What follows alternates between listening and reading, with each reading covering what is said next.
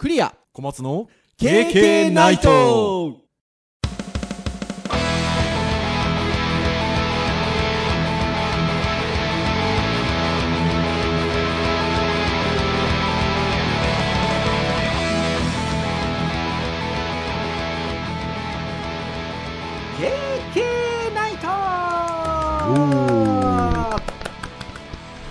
いということで第415回の配信でございますお届けをいたしますのはクリアとはい、小松です。どうぞよろしくお願いいたしはい、よろますしくお願いします。はいということで今日は8月の第5週の配信ということでございまして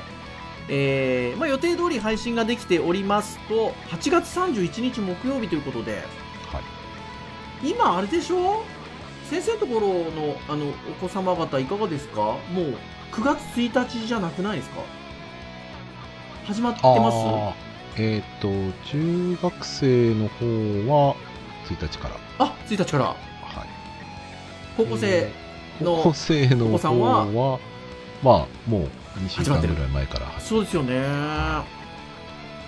割とあのうちも今中学2年ですけども小学校の時から9月1日じゃなかったんですよね。うーん。8月の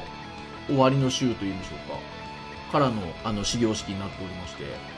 今の中学もそうなんですけど。でなんかあの小学校の時はなんか秋休みみたいなのがあったんですよ。なんか2学期制でやられてました、あそうそう。でなんかね秋休みみたいなのが入ってたのでっていう感じなんですけど。はい。あの中学も今通ってる中学ももう始まってますね。なので8月31日なんて言ったらね私たちわたあ違う私たちって言っちゃダメだ小松先生一緒に言っちゃダメですけど 僕なんかはもう宿題やばいことになってましたけどはいはいはいはいはい。もうなんかそんな感じじゃないんだろうなと思ってですねああ、まあまあまあ、そうですね。まあ、やっぱり昔と比べると、なんかそれほど放任じゃない感じはしますね。うん提出も全部いっぺんに提出、中学校なんかもね、クラスルームとかでなんか提出とかって言ってたから、かっこいい。だから物によりますよ。だから物によっては夏休み中に提出があるんですよ。あーでも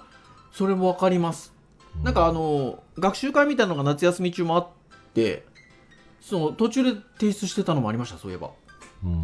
うん。ただなんか親の関わり方とか、まあそういったところもね、やっぱり時代と違うのかもなと、まあ、家庭によっても違うのかもしれないですけど、ねうん、僕ほとんど夏休みの宿題のことってあんまり言われなかったですからね。あら本当ですか？うん、だから僕自身じゃあたくさんやってたのかって言ったら僕も全然やってなかったので。で、最終日に、まあやっぱりね、最後の方でなるべくできるだけやるっていう。はいはいできなかったらしょうがないっていう。おいやー本当ですかいや、だから提出してないものもありますよ。いやだからあれですよその僕なんかはあれですそのいわいわゆるお勉強的な宿題もそうですけどなんかはい。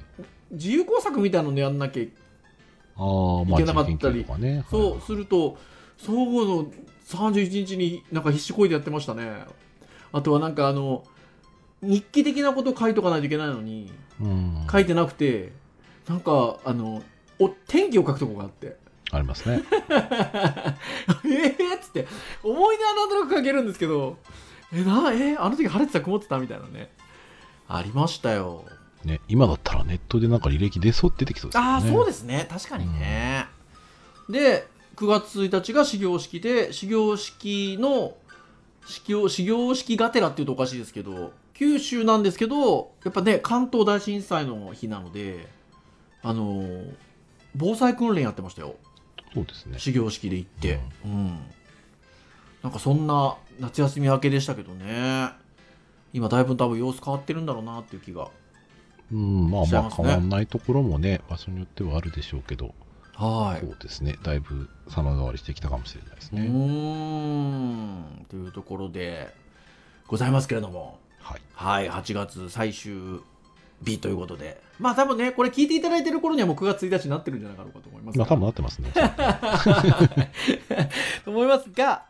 まあ、そんな、はいえー、第、えー8月5週という感じなんですけれども今日何のじゃあ話をするのかっていうことなんですが今日あのいわゆる教育会なんですよね。ターンで言いますとね、はい。リケーション会なんですけれども。まあ今ね昔と今もみたいな話をちょっとしましたけれどもコミュニケーション。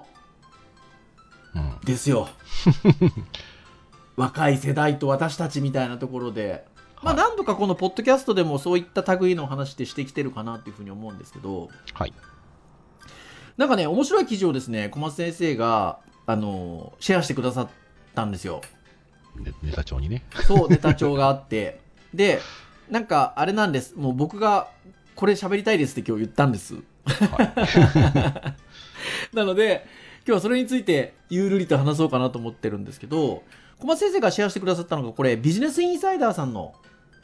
ページの記事でございまして、えー記事自体は今年の7月31日付の記事ということで、まあ、割と新しめの記事なんですけどなんていうタイトルかっていうと、えー謝罪メールにペコリ絵文字何から何までチャットに質問。新人コミュニケーションに悩む上司の苦悩ということではい、記事でございまして、まあ、まさにね、あの、このビジネスインサイダーさんの記事は、あの、記事にタグがついてるんですけど、コミュニケーション、チャットツール、新入社員というタグがついておりまして、まあ、まさにコミュニケーションの話ですよね、若若い皆さんとの。はい、そうですね。はーい。これがね、あの、なるほど、なるほどと思うようなところもあるし、なんかこれまで、先ほども言った通り私どもこういった話ってちょっとこうちょいちょいしてるので、そうだよねっていう部分もあるし、なんかとってもね、面白い記事だなっていうふうに思いましたので、ちょっとこの記事を参照しつつ、K と K で、ああだこうだ言おうかと いう回でございますよ。はい。はい、どうぞよろしくお願いいたします。はい。ということなんですが、えーまず、まあ、この記事の最初の見出しっていうんですかね。新人世代とうまくコミュニケーションが取れないという見出しがついておりまして、えー社会人10年目前後の、えっと、若手、えー先輩世代に話を聞くと、こんな声が多く聞こえてくるということですね。はい。なんかでもあれなんですって、あの一方で新人世代は上司とのコミュニケーションについては大きな不安を感じていないという傾向もあるということで。えー、これ面白いですよね。うん。あのーまあ、それどう、どうしてそういう傾向かっていうところなんですけど、えっと、リクルートマネジメントソリューションズさんが、えっと、今年の4月に入社した新入社員さんを対象に意識調査をしたんですって。はいで、509人の方が回答してくださったっていうことなんですけど、えっと、仕事をする上での不安について複数項目で選択してもらったと。で、上司とうまくやっていけるか不安が22%にとどまってて、これって2010年の開調査開始以来、過去最低なんですって。うーん。これはどうなんでしょうね。なんかその、これ僕上の世代なので、ね。なんとも言い難いんですけど、あの、多少、その上司との風通しは良くなってるんですかね。うーん、どうなんでしょうね。なんとも言えないですね。まうんあちょっとその、傾向がどう出るかなんですけど、はい。僕自身が感じるのは、そのコミュニケーションの取り方が割と近しい世代が先輩にいるんじゃないのかなというふうに僕は解釈をしてはあ、ます、はあはあはあはあはあはあうーんまあ本当はねあの上の先輩からしてみたらだいぶ違うところかもしれないんだけど、うんまあ、下から見てみたら上の先輩たちもすでにねスマートフォンも使ってるわけだしあ文化もねあるしはあんね、のかな。うん、なんでまあちょっとそこをねどう解釈した上で不安がないのかっていうのは正直わかんないんですけうど、ん。まあ今昔ほどそのね電話のコミュニケーションであったりとかノミニケーションだったりとか そういったものの心配は昔に比べるとないかもしれないですねもしかしたらねねえ。だ結局、あのーまあ、ここの記事の滑り出しというのはそういうふうに、わか、いわゆる新入社員が、まあ、過去最低のその、上司とうまくやっているか不安が割合になったと。ただ、社会人10年前後の先輩、若手先輩世代は、新人世代とコミュニケーションが取れない。まあ、要はギャップが、まああるでしょうね、あるっていうことで、じゃあどこにギャップを感じてるのかっていうところの話がその後て展開されていくんですけど、まあ、あの、この記事の見出しにもある通り、入社2年目の若手から真剣な謝罪のチャットがあったと。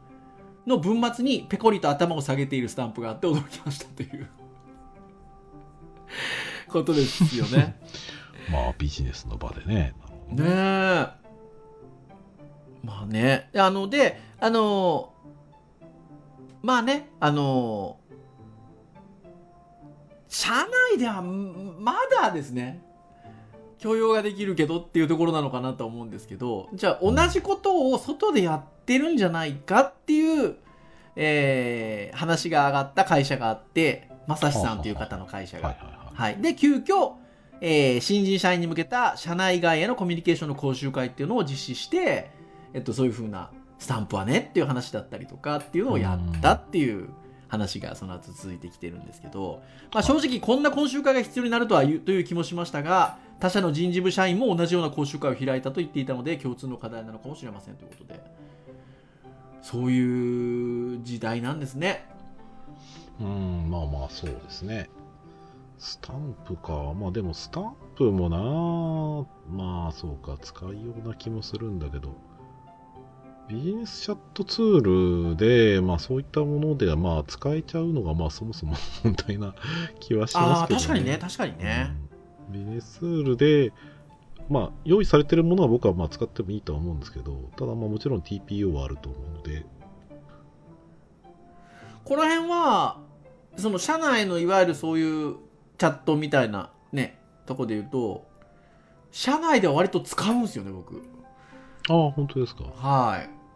前ねそういう話ってこのポッドキャストでもやったかもしれないんですけどやっぱ言葉だけだと感情が伝わりづらいのでああ、まあまあまあそうですね。使うんですけどもちろんあの社外に特に改まった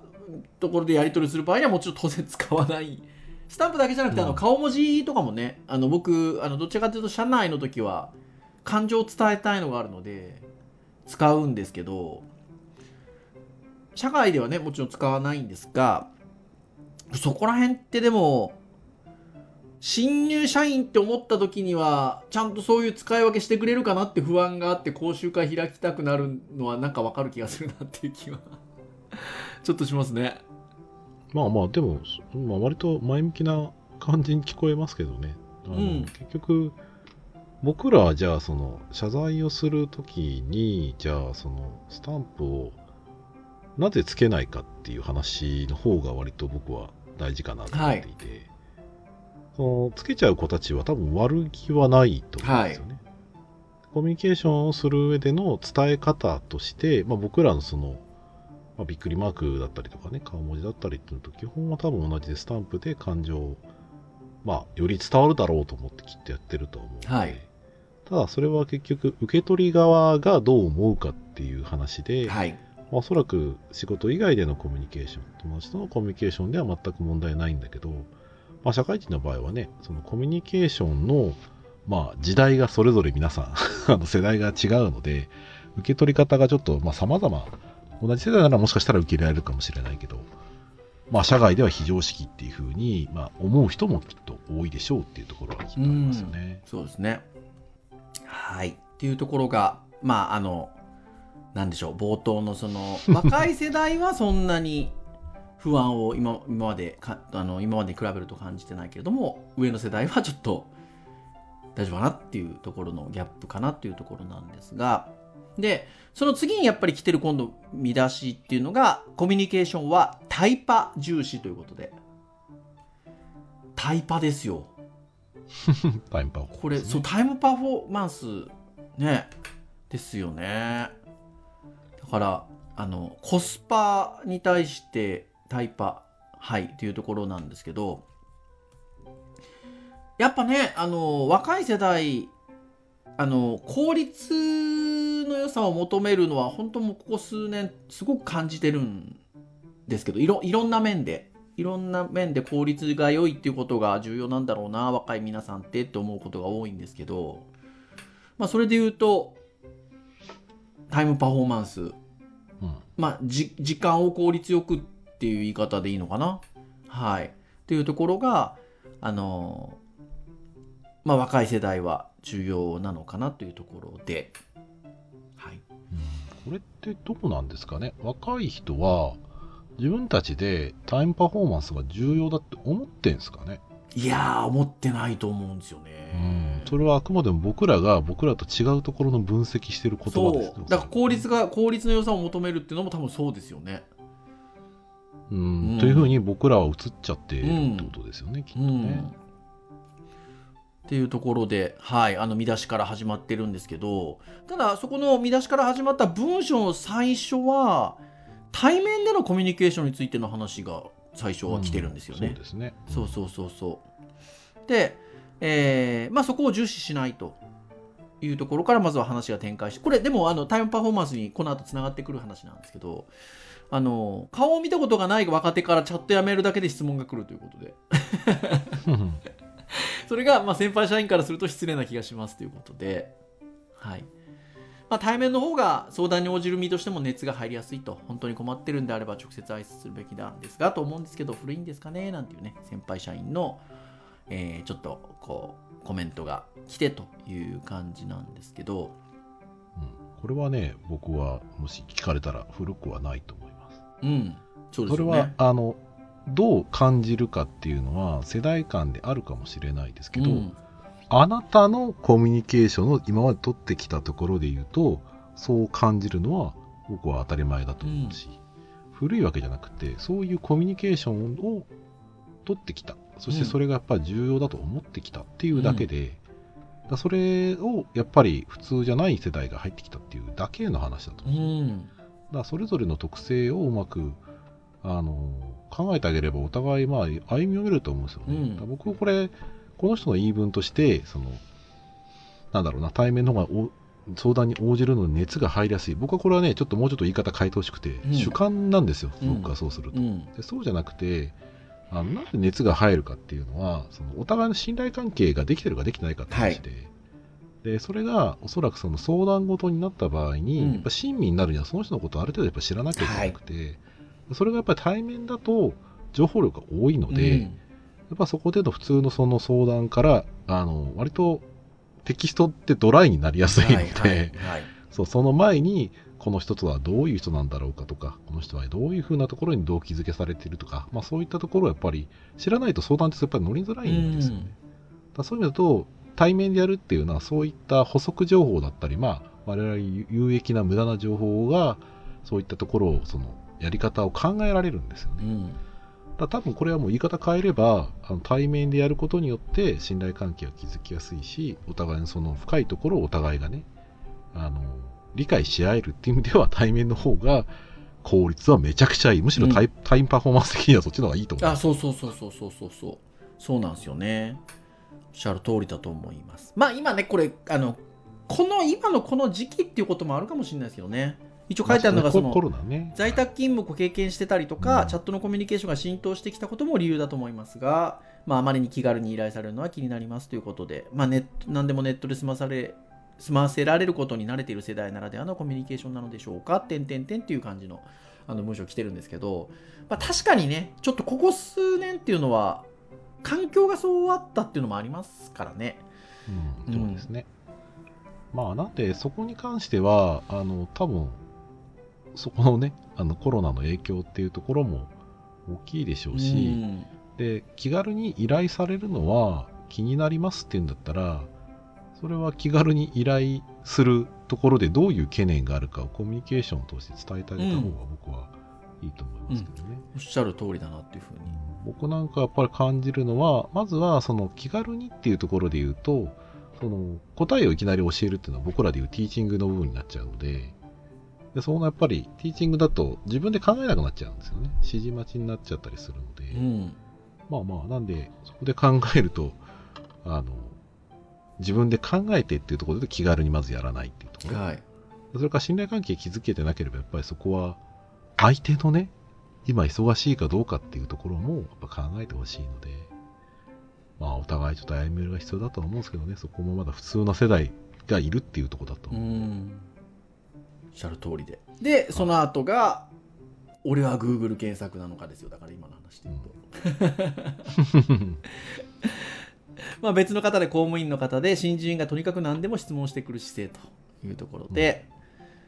まああのその先輩公務員の方は、えー新卒社員に対して出張先へのルートを事前に調べてほしいと指示がしたしし指示したことがあったと。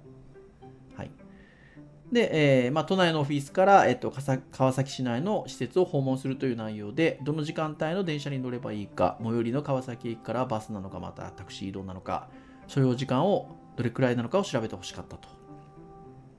はい。指示をした後、オフィスから川崎駅ってどのくらいかかりますか？と調べればすぐに分かることを質問されたと。俺は Google、俺は Google なのかと思ってしまいましたということで。まあこれもでもまあ僕からしてみたら俺は Google なのかって思うような行動をただ若手がしただけでしょっていうだからどうやこの人の主観が僕は非常に強いと思うんですよはい。僕だったらそういった聞き方だったりしたら調べたらすぐ済む話なんだから相手に失礼だと Google で調べればいいじゃないかっていうのが分かってるから思う話はい。で若手からしてみたらその多分その調べてって言った時に路線は調べられるんだけどこれで聞いた方が早いかもしれないっていう考えはあるかもっていうのを若いあの上の方の上司はね持ってあげると、まあ、お互いに歩み寄れると思うんですけどなんかそこでねなんか自分が古いのかだったり新しい人のものが正しいとかなんかそういう考え持っちゃうとなんか悩みそうですよね。これ今のもう小松先生の話実はもうこの話のあれなのかもしれないんですけどあの今の今のものに対してのその方のあれで言うと上司の方が経験があるのだから分からないことはすぐ聞いた方がいいがタイパがいいと考えたかもしれませんと、自分だったらそんな聞き方はしませんがと書いてあるんですけどもうこの先なんですよね今小松先生の話って。だから。ああそうですねすみません。いやいやいやいやいや自分がだったらそんな聞きませんか？なんですけどあのなんていうの？えっと今の話じゃないですか。えっと小松先生がまあまさに言ったことだと思うんですけど。うん。そんな聞き方しないと思うけど 若い方からするとって話ですよね。はい、まあだから自分の世代とは違うコミュニケーションだったりとかねやり取りをしてきたっていうふうに考えたらまあそれはちょっとね正してあげてほしいですよね。うんあのそれはあの今までのねコミュニケーションとしてはいいんだけどあのこれからはちょっとそれはお互いの時間をねあのやっぱり奪っちゃうことになっちゃうししかも自分も考えなくなっちゃうからそこはまずは自分で調べてみようよっていうふうにまずはあのしっかりと受け入れてあげてほしいですけどね、そこはね。違うっていうことを。まさにもうまさにそうでございますよだからその後はお今度見出しが若手の反論上司世代は効率が悪いって話になってくるんですよ、うんはいはいはい。そうでえっと上の世代は効率が悪いとでえっとまあいわゆるだからもう今若い世代って SNS ネイティブ世代っていうふうにこの記事には書いてあるんですけど、はいはいはい。メールじゃなくてまあ LINE であると。うん。チャットツールであると。短文でテンポの良いコミュニケーションに慣れ親しんでるってことなので、まあ、社会人になってからはそのコミュニケーションの取り方が未熟だと指摘されることもあるっていうことで、うん。はい。で、まあ、こここの記事に書いてある若い人の言い分ですよ。えっと、短文で気軽に投げかけた質問に対してすぐ相手すぐ返してくれると思ってる部分はあると思いますと。でも、その質問が言葉足らずだったら分からない部分聞いてくれたらいい。その方が最初から文章をたくさん書くよりもコミュニケーションが早いと。まあ、タイタイパがいいってことですよね。で、一方でその、えっと、方は、えっと、先輩のメールや社内チャットの文章は完成されていて分かりやすくて尊敬しているとも話していると。うんそう。ただ、100%の内容を送るよりも、8割の段階で相手に送って、そこから相手とメッセージの往復をした方が効率的だと思ってしまいますっていうことで、いうことなんですよね。まあ、これがさっき言ったタイタイパにつながってくるっていう話なんですけど。はで、まあでも、こ、ここはもう、オチとしては、もう、あの、さっき小松先生が言ったものが実はもう記事としては、記事としてもオチだし、実際の話、いや、実際の話としてはもうそこがオチなんですけど、い。はい。あの、要は、それはあなたのタイパは効率がいいけど、上司のタイパはどうなんですかって話ですよね、結局ね。うん、そうですね。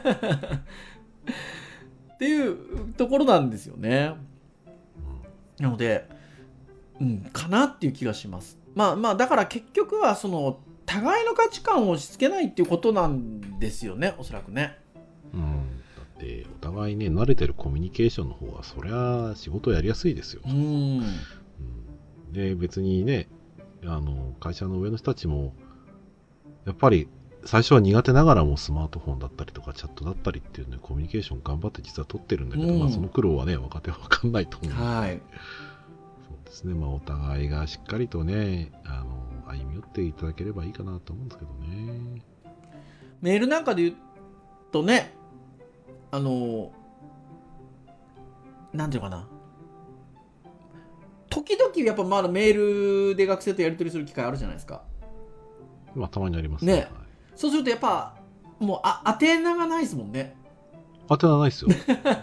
もう要件だけですよ。条件だけですよね、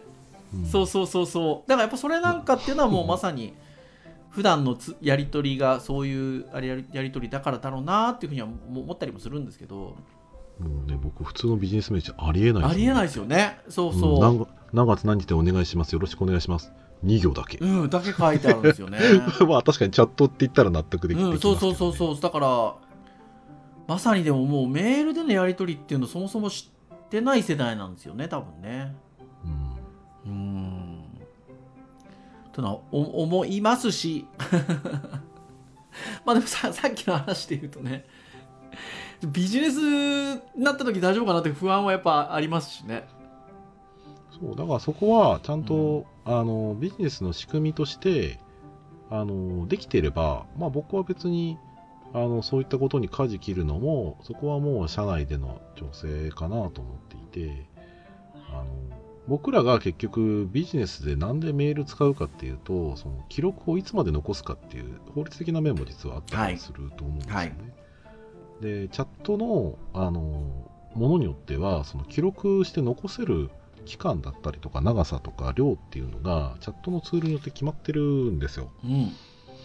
だそうするとそれってどうやって記録残すのとかね。うんう。ん、だであとはその前後の脈絡が全くわからない文章をチャットで後で見てうん。わかるのは本人たちだけですよねっていう。だ結局そういった情報を残し続けるっていう観点で言うと、まあ、メールっていう文化は確かにあのやりにくいところはあります。あのやっぱりチャットに比べたら遅いスピードが遅い。っていうのはありますと、ただやっぱりそれの部分でね担保できる部分が逆に言うとチャットになければそこは使う理由にはちゃんとなると思うし、うん。まあ、そこでのやっぱりマナーっていうものに関しては別に押し付けるつもりはないんだけど少なくとも一緒に仕事してる人をね不快にするのはやっぱり、うん、それお互いにやっぱり良くない話なので、まあ、合にいりゃ合に従えとは言いませんけど まあそこはちょっとねあのお互いがお互いに理解してほしいし、まあ、上は上でやっぱり教えてあげてほしいしで下は下でしっかりとそこは違うところは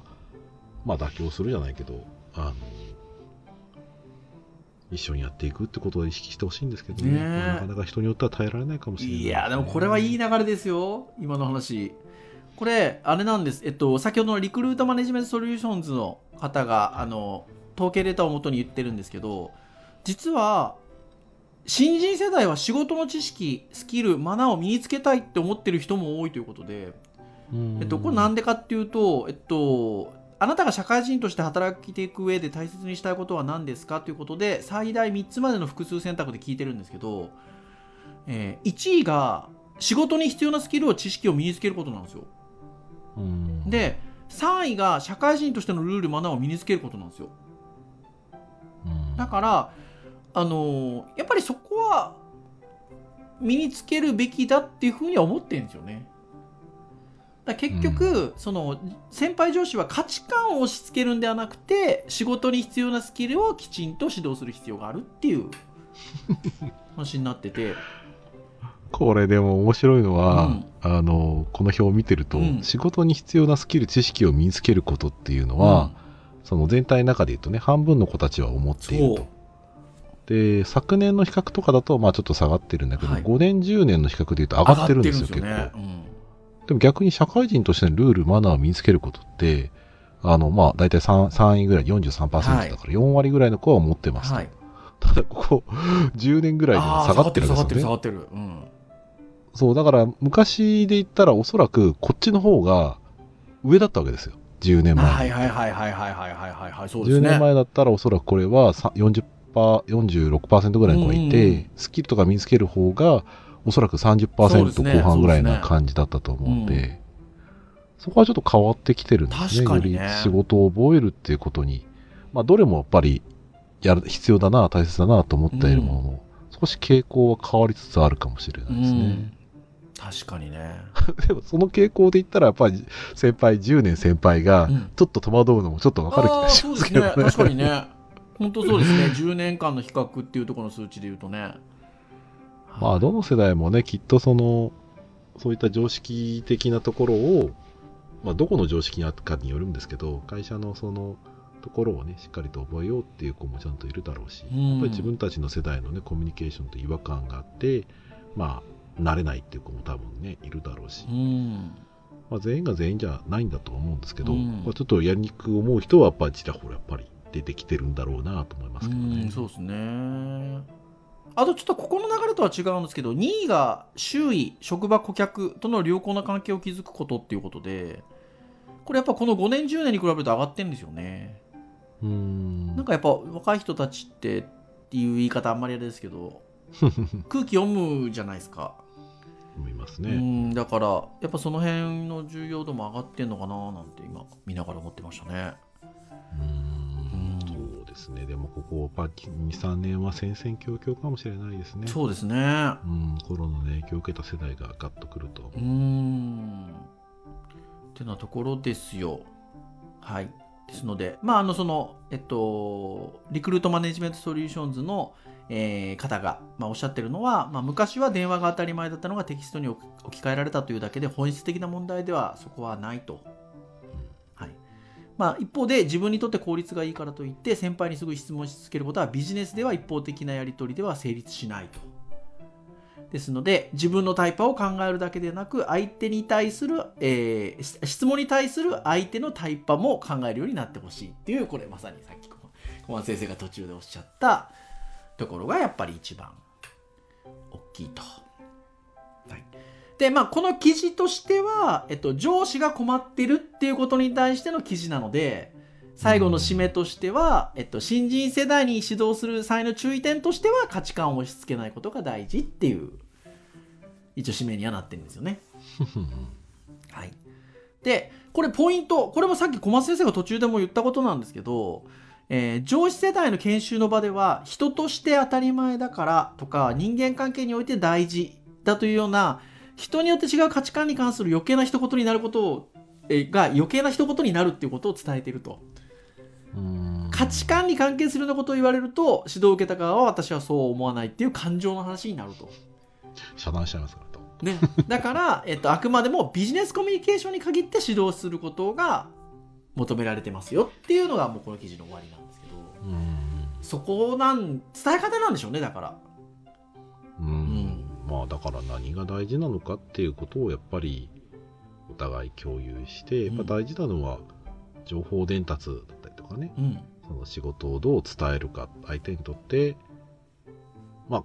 コスタイムパフォーマンスももちろんあるし、うん。感情的な面でねその変に伝わらないっていうのも大事だし、うん。それがもう分かんない子たちがいるっていうのは、まあ、上の世代は知るべきだし、はい。で下の子たちはそれをまあコミュニケーションがやっぱり違和感あるっていうことを、うん。まあ伝えないとやっぱ伝わらないところもあるし、そこはつ、まあ、難しいですね。コミュニケーション取ってるからこそ実は伝わってる話だと思うんですけど、はい。これでも業態とか業種によってもちょっと違いそうな感じまあがある気がしますけどね。そうですよね。うん。僕なんかはまあなんですかね。先生どうですか？実際に僕らはね一応デジタル業界なので割と普段からパソコンスマートフォンは使う方じゃないですか、はいコミュニケーションの方も割とねラジオでもこういうねポッドキャストでも話すし、はい。その10代まあ10代はまあ少ないですけど、まあ、20代前半の子たちと話をする機会が多い立場じゃないはい。こういう感じの悩みって僕は今あんまり抱えてないんですけど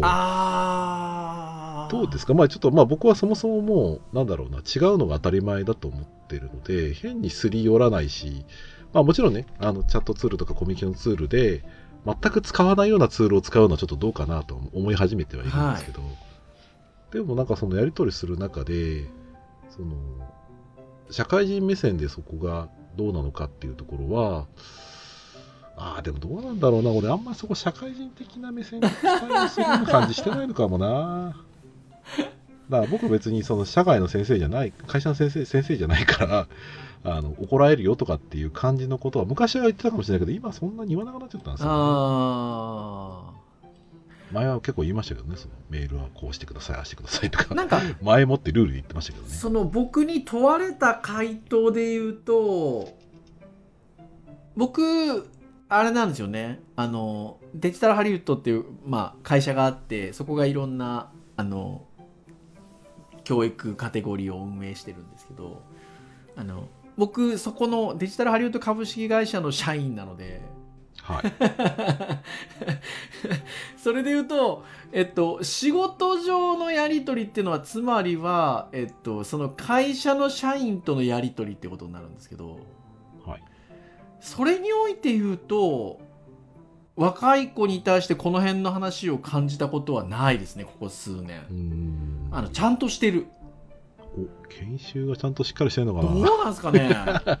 まあ、もしくはそういった素養のある子を最初から見てるかもしれないですね。あそんなにだからねしかもその大きな会社ではないので新卒の子がね何十人も入ってくるような感じじゃないのでっていうのもあるかもしれないですけどあのうん新卒の子でここ数年で会社の中でビジネス的な観点でやり取りをする若い皆さんはに対してこれを感じたことはないんですけど。ここで語られてるようなことは学生とやり取りをしてる時はやっぱ感じるんですよね。ああ、本当ですか。いやさっきのほらメメールのやり取メールねりしかりとか、みたいなこと、はい、はい。うん、だったりは感じることは多少あるなるほど。でも学生に関して言うとまだ大学生とはいえまだ学生なのでっていう見方をしちゃうのでうん。っていう感じもあるんですよね。まあそうでうすね。ん。まあまあちょっと社会人と学生の違いみたいなことは言いますけどね、うん。学生の方がスケジュール管理とか難しいんだよとか、まあ、そういう話はするのあで、うん、だから僕自身はそういう意味だとやっぱり学生を学生として見ているのでその社会人としてのその何かコーチング的なことは特にはあんまりまあスケジュールのとか多少言いますけど、ーはい。コミュニケーション取れと。取れっていうか取ってくれと。何のために俺は指導教員なんだあーそうそうそうそうそう。そういうのあるじゃないですか。別に悪意がないのは分かってるので、はい。その悪意ないところに関しては、まあ、どう思ってるかわかんないけど、僕はこういうふうに感じてしまうから、まあ、こうしてほしいよねっていうふうなところは、まあ、い言うようにはしてますけど、まあ、どうだろうな、ここのところはあんまり細かいこと言ってないかもしれないですね。なんかあれかもでも今僕自分で言いながら自分で思ったんですけどそうやってその株式会社に入ってるね若い世代に対してはここ数年こういうのって感じたことないって話したんですけどその子たちも新卒で入ってる子たちって要はその前は大学生だったりしてたわけじゃはいないですか、はいはいはい。はい、だからそういうふうに思ってもらえるように学生指導しないといけないなと思いました まあそうですね。いろんな会社さんにねお世話になるわけですからねまあだからうん、ちょっとそこは僕らもちょっとね、あの再考するっていうところもありますし、まあちょっとなんか聞いてみたいですね。うん僕なんか、ね、あの、まあ、ポッドキャストに読むの無理かもしれないけど、うん新人のそのね、デジタルハリウッドの社員さんとかめちゃめちゃ興味ありますよ、ね。あで、僕は、この話、あ、本当ですか？ちょっと、ちょっと実現したら僕嬉しいですけど。あ結局、あの、何が聞きたいかっていうと、はい。僕ね、学生もバカじゃないと思ってるのーで、で特にやっぱりこういったことうをん。アンテナ張ってる子たちは、その上の世代のコミュニケーションだったりね、うん。うんそういったことをしたらまずいとか、うん。そういったことをしないように、例えばインターンの場とかでは絶対そういった場ところって事前対策すると思はいはいはいうんですよ。はいはいそうだから、この手のことって、そういったことをやっぱりあんまり意識がね、うん。いってなかったりとか、うん。自分のコミュニケーションがいわゆる普通であるっていうふうに認識してる子たちはうん。起きるかもしれないんですけど、うなんか多くの子たちは特にね うちのうちのデジタルハリウッドが来るような人、まあうん。入ってくるような人だったり、もしくは大学生の子たちだと、うん。まあ未熟なのでね、うん。未熟な部分はあるとは思うんですけど、うんどうなんだろうな、就活通してたらそこまでなんか脇甘い子、そどこまでいるんだろうな、とははいはいはい思っちゃうんですよ。はいはいそうですね。まあ、その中なんかね、そのうちの、ね、うちのっていうか、デジタルハレード株式会社にね、うん。入った1年目、2年目ぐらいの子が、まあ、そのコミュニケーションどう感じてるのか、ちょっと聞いてみたい気がします。確かに。うん。確かに。ちょっとじゃあ。そうだいぶね、違った目線がね、見れてね、僕らお互いに勉強になると思うんですけどね。さん公文ってどう思うよみたいな。俺らはこう思うんだけどみたいな。な、ちょっとパワハラとかにならないしないかな。あれ じ僕はゃあちょっと僕立場的にはパワハラにはならないんだけど、ちょっとじゃあ呼べそうな人呼びましょうかもしちょっと取れそうな人がいたら、ゲストをもし呼んだこと呼ぶことになるとあれですよ何年か前の周年以来のゲストってことになりますよなんか3年目か4年目に K 先生そうにですよ。それ以来ゲストはあのその後にも先にもないですからね。ちょっと1年目、2年目ぐらいの K さん誰かいないですか？ちょっと探しておきましょうね。ありがとうございます。はいということでいいところじゃないでしょうか。以上といたしましょうかね。はい。はい、KK ナイトは毎週木曜日に配信をいたしております。公式サイトアクセスをしていただきますと、プレイヤーがサイト上にございますので、直接聞いていただけます。ただ、Spotify 等々の購読登録サービスで登録をしていただきますと、配信されるや否やですね、皆さんの端末にシュッと案内が来たりとか、聞いていただけたりするようになりますので、聞き漏れなく聞いていただけるんじゃなかろうかというところでございます。まご興味のあるものからですね、ながら聞きでも結構でございますので、聞いていただけますと、経験大変喜びますということでございます。では、以上といたしましょう。お届けをいたしましたのはクリアと、はい、小松でした。それでは次回、第416回の配信でお会いいたしましょう。皆さん、さようならさよなら。